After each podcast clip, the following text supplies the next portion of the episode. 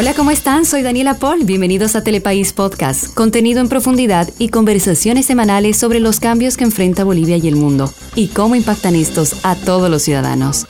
Hoy está con nosotros el especialista en infectología, el doctor Carlos Paz, para hablar sobre salud y encontrar esas respuestas sobre las preocupaciones que aparecieron desde el inicio de la pandemia y otras amenazas que llegaron. Sean todos bienvenidos. Economía. Sociedad. Todo lo que te interesa. Telepaís Podcast. ¿Cómo estás, Carlos? Qué gusto tenerte acá. El gusto es mío, Daniela. Encantado de estar aquí. Un saludo también a todo el equipo de Unitel. El regreso de la viruela con una versión evolucionada, podemos decir. Casos de polio en Estados Unidos, una hepatitis que afecta a niños o formas inéditas de enfermedades respiratorias. Estas son señales de que hay más enfermedades que antes o esto es normal? La verdad es, multifactorial, ¿no? Son varios factores. Eh, no controlamos algunas enfermedades como la poliomielitis, que tenemos una buena vacuna, ¿no? Y cuando no vacunamos a una población surgen enfermedades que estaban o estaban controladas, ¿no? Entonces eh, son varios factores. Otro de los factores también es no vacunar a la población con COVID. Por eso aparentemente, estoy diciendo aparentemente, eh, no sabemos cuál es la causa de esa hepatitis desconocida. Se cree que es el COVID y vacunando a las personas, a los niños, podría evitar esa hepatitis desconocida. Ahora la viruela del mono la monkeypox en realidad porque eh, no viene de los monos, en realidad fue encontrada en, un mono, proviene de los roedores. ¿no? La OMS nos ha dicho que tenemos que hablar y decir que es monkeypox, no eh, viruela del mono porque han comenzado a matar en algunos países sudamericanos a, los animales y no tienen ningún, nada que ver los animales como en el Brasil hace un tiempo cuando surgió la fiebre amarilla en el 2017, comenzaron a matar a los pobres monos y no tenían, la, culpa, ¿no? Estás escuchando Telepaís Podcast. Tú hablabas de una hepatitis que ahora está afectando a niños y que esto más que una nueva enfermedad es más bien una consecuencia del COVID-19. ¿Esto es cierto? La verdad que se está estudiando, pero aparentemente es consecuencia del COVID, ¿no? Y ya se ha demostrado que no es consecuencia de la vacuna. Los niños que han sido vacunados aparentemente tienen una cierta protección contra esta hepatitis desconocida que surgió en Inglaterra, ¿no? estamos, eh, si hablamos específicamente de, esta, de este nuevo virus, eh, la viruela del mono como la conocen, ¿no? Ah, podríamos decir es que estamos frente a la posibilidad de que surja una nueva pandemia que nos traiga un escenario parecido, por ejemplo, como en el 2019 con largas cuarentenas y restricciones. ¿Esto puede pasar? En realidad no. Este virus es diferente, es un virus que es más eh, centrado, o sea, no hace mutaciones como el virus del COVID. Entonces no vamos a tener ni comparado a, a la pandemia que tuvimos con el con el coronavirus. ¿no? Entonces no se va a volver una, una nueva pandemia.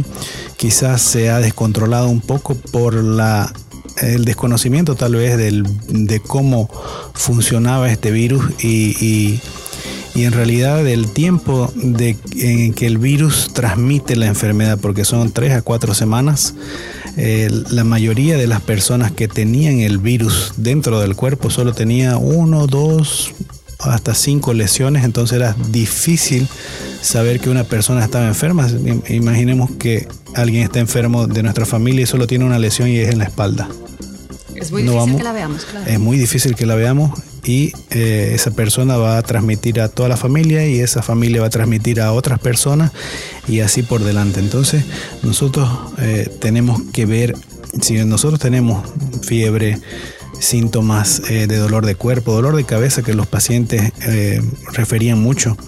Yo creo que tenemos que buscar ayuda médica y ver qué es lo que nos está pasando y hacernos un examen físico total. ¿no? O sea, me estás diciendo que existe la posibilidad de que no te salgan estos puntos rojos, estas lesiones en la piel, pero que aún así puedas tener viruela del mono y eh, contagiarla. El 70% de las personas, en un estudio americano de más de 500 pacientes, el 70% de las personas tenían menos de 10 lesiones en el cuerpo.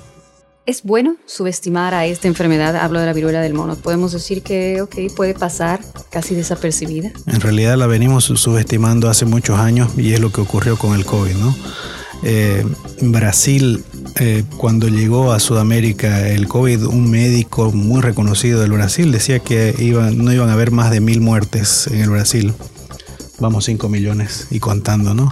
Entonces no podemos subestimar a las enfermedades zoonóticas. Zoonóticas es que viene o pasó de un animal para el ser humano. Entonces no podemos eh, decir que no puede pasar algo. Eh, esta enfermedad ha sido negligenciada porque surgió en el África y como no es un país rico, no tenemos vacuna, no buscamos una cura, entonces la tenemos ahora aquí. A ver si los países ricos aprenden a que cuando una enfermedad no está controlada y no respetamos nuestro medio ambiente, puede llegar hasta los países ricos. Peor ahora con la globalización y es tan fácil llegar de un lado a otro. Algo que preocupa es que los especialistas han advertido que estas enfermedades que provienen de los animales seguirán llegando, esto debido a la alteración humana de la vida silvestre. Pero ¿cómo protegernos ante este tipo de enfermedades? Las previsiones que tenemos que tomar. La verdad, si no respetamos a la madre naturaleza, vamos a continuar teniendo pandemias. Si nosotros nos ponemos a pensar de dónde vino la viruela humana, sin hablar de la viruela del mono que sabemos que ha venido de, de los roedores, la viruela humana también hace muchísimos años también saltó de un animal para el ser humano, el VIH saltó de un chimpancé para el, ser humano. El COVID saltó de un animal para el ser humano. Influenza saltó de un animal para el ser humano. ¿Cuántas personas mató la viruela humana a lo largo de la historia?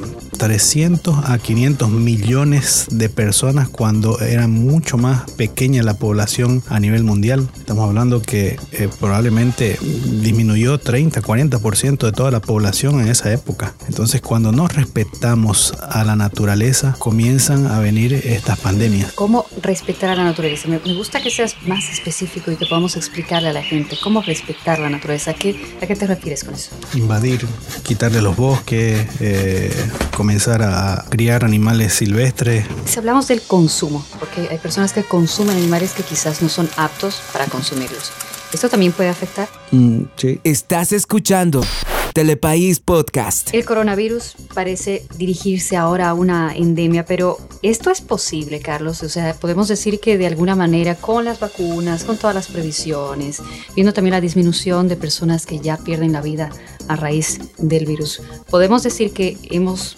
derrotado una primera parte del virus, una primera parte de esta pandemia? En realidad, que sea endémico no significa que vencimos al virus. Endémico significa que se quedó para siempre y lo vamos a tener aquí todos los años igual que la influenza. Entonces no es algo bueno tampoco que sea endémico. Significa que se va a quedar aquí y que van a haber brotes. Tal vez dos brotes al año, tal vez un brote al año como sucede con la influenza, como dengue. Entonces no significa que hemos derrotado al virus. Pero hablo del nivel de peligrosidad.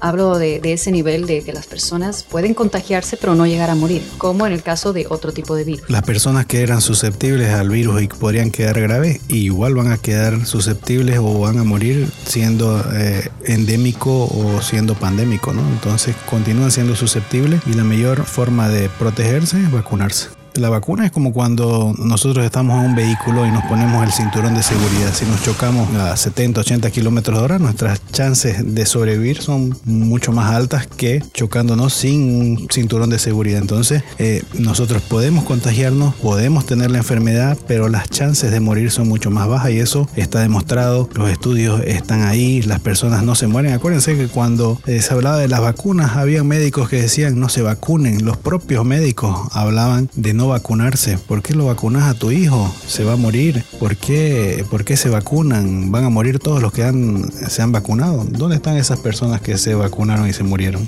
No existen. ¿Cuántas madres no quieren vacunar a sus hijos precisamente porque dicen, no, yo voy a esperar a que pase un tiempo y es lo que la mayor parte de las mujeres, las madres en general, eh, y también los padres dicen, vamos a esperar un tiempo, vamos a ver si tiene o no tiene consecuencias. Se puede esperar un tiempo para ver si tiene o no tiene consecuencias las vacunas, para recién optar y poner las vacunas a nuestros hijos. Las vacunas ya son, están demostradas que funcionan. Tanto es así que países vecinos nuestros están vacunando a niños a partir de los seis meses. Entonces, vacunemos a nuestros pequeños que no han sido vacunados. Demostramos nuevamente que las vacunas realmente funcionan. ¿Cómo nosotros pudimos contener y, prácticamente eh, liquidar al virus de la viruela humana? fue vacunando. ¿Está demostrado que no tienen efectos adversos? Mínimos, ¿no? Efectos adversos que eh, van en contra de, de la vida no existen. Bueno, el coronavirus puso así a prueba a la ciencia con el desarrollo de vacunas que justamente ha sido en un tiempo récord.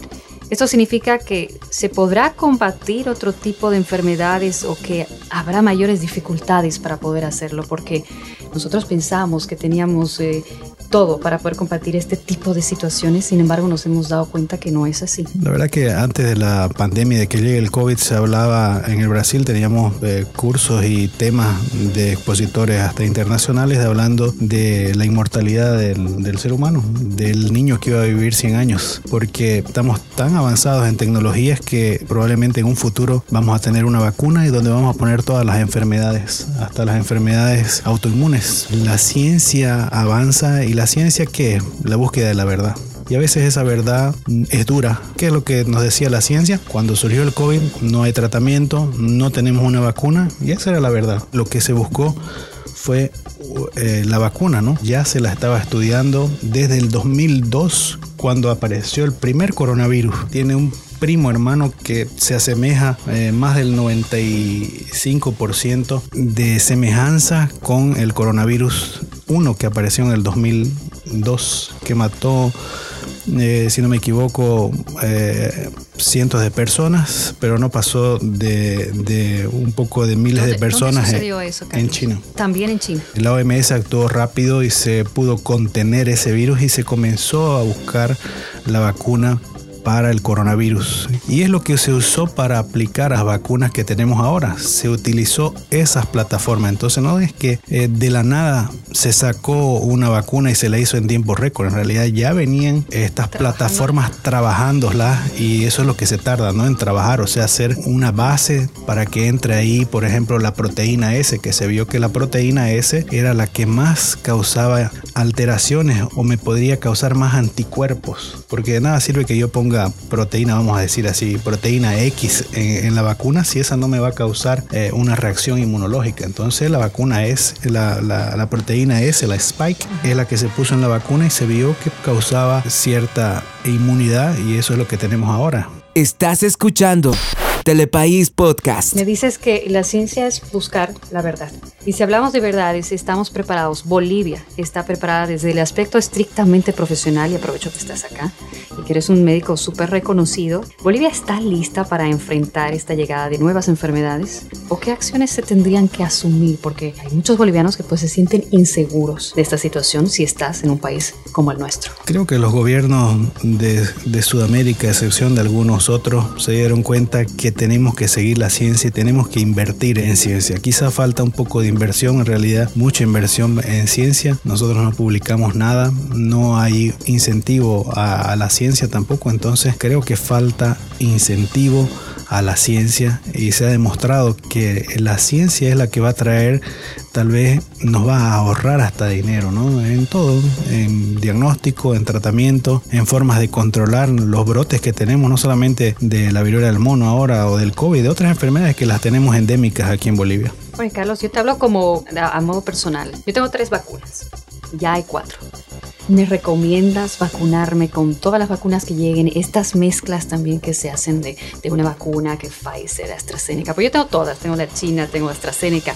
Creo que voy ahora por la rusa, pero eh, ¿Es recomendable esto? En realidad siempre hemos mezclado vacunas porque si nosotros nos fijamos en nuestro calendario de vacunas, hemos mezclado vacunas muchas veces. Eh, la vacuna de la poliomielitis, eh, una tomábamos por gotita y otra tomábamos por eh, inyección. Entonces siempre hemos mezclado y lo hemos hecho en nuestros hijos, en nuestros parientes, en nosotros mismos y siempre ha habido buena buen funcionamiento de la vacuna. Entonces se ha visto que la mezcla ahora de las vacunas del COVID también puede ser hecha y no, no significa que no van a funcionar o que voy a tener efectos colaterales aumentados. Eh, son totalmente eh, realizadas esta mezcla de vacunas, entonces pueden mezclar, no hay ningún problema. Estás escuchando Telepaís Podcast. Bueno, querido Carlos, antes de despedirte, ¿cómo tenemos entonces que enfrentar esta nueva etapa de la humanidad? ¿Qué les dices? Tenemos que parar de tener miedo y cuando estamos bien informados, nuestro miedo pasa a ser una alerta y eso es lo que tenemos que estar alerta porque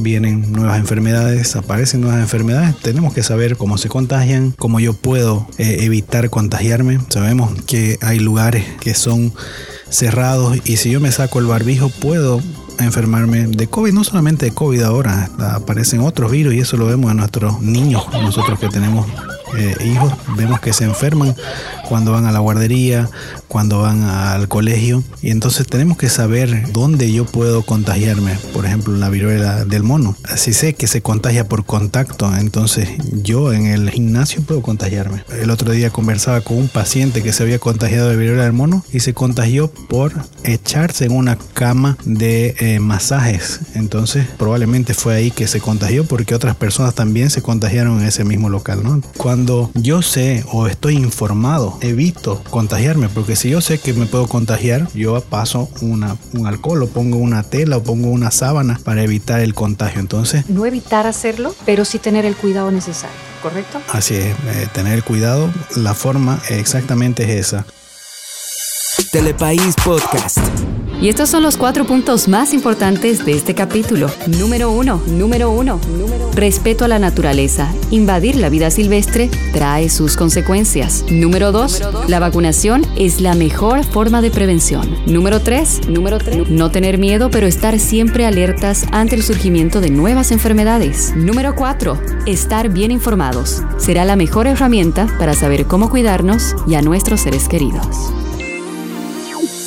Gracias por acompañarnos en este nuevo episodio de Telepaís Podcast. Los esperamos la próxima semana en nuestro siguiente capítulo. Hasta entonces. Este es un podcast original de Unitel.go.